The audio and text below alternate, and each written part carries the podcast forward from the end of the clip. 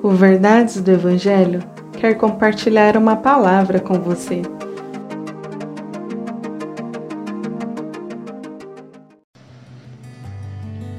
Salmos 32, versos 2 ao 5.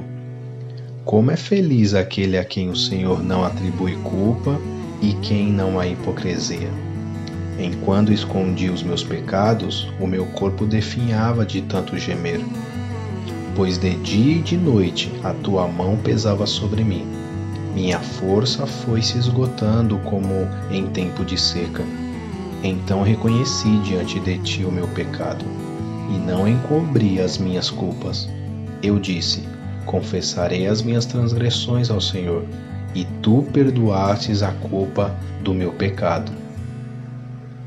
Tem coisas que não podemos deixar para amanhã, e uma delas é confessar os nossos pecados.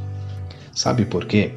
Porque o pecado nos adoece, o pecado nos enfraquece, o pecado nos mata. Enquanto escondemos, sofremos. Pecado é semelhante a uma doença que, no exato momento em que você percebe, deve acabar com ela o mais rápido possível. Todos que brincam com o pecado morrerão.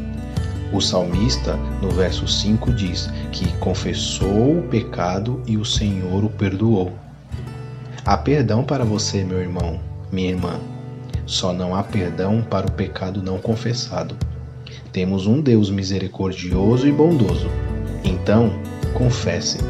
Confesse o seu pecado a Deus e seja livre. Seja feliz.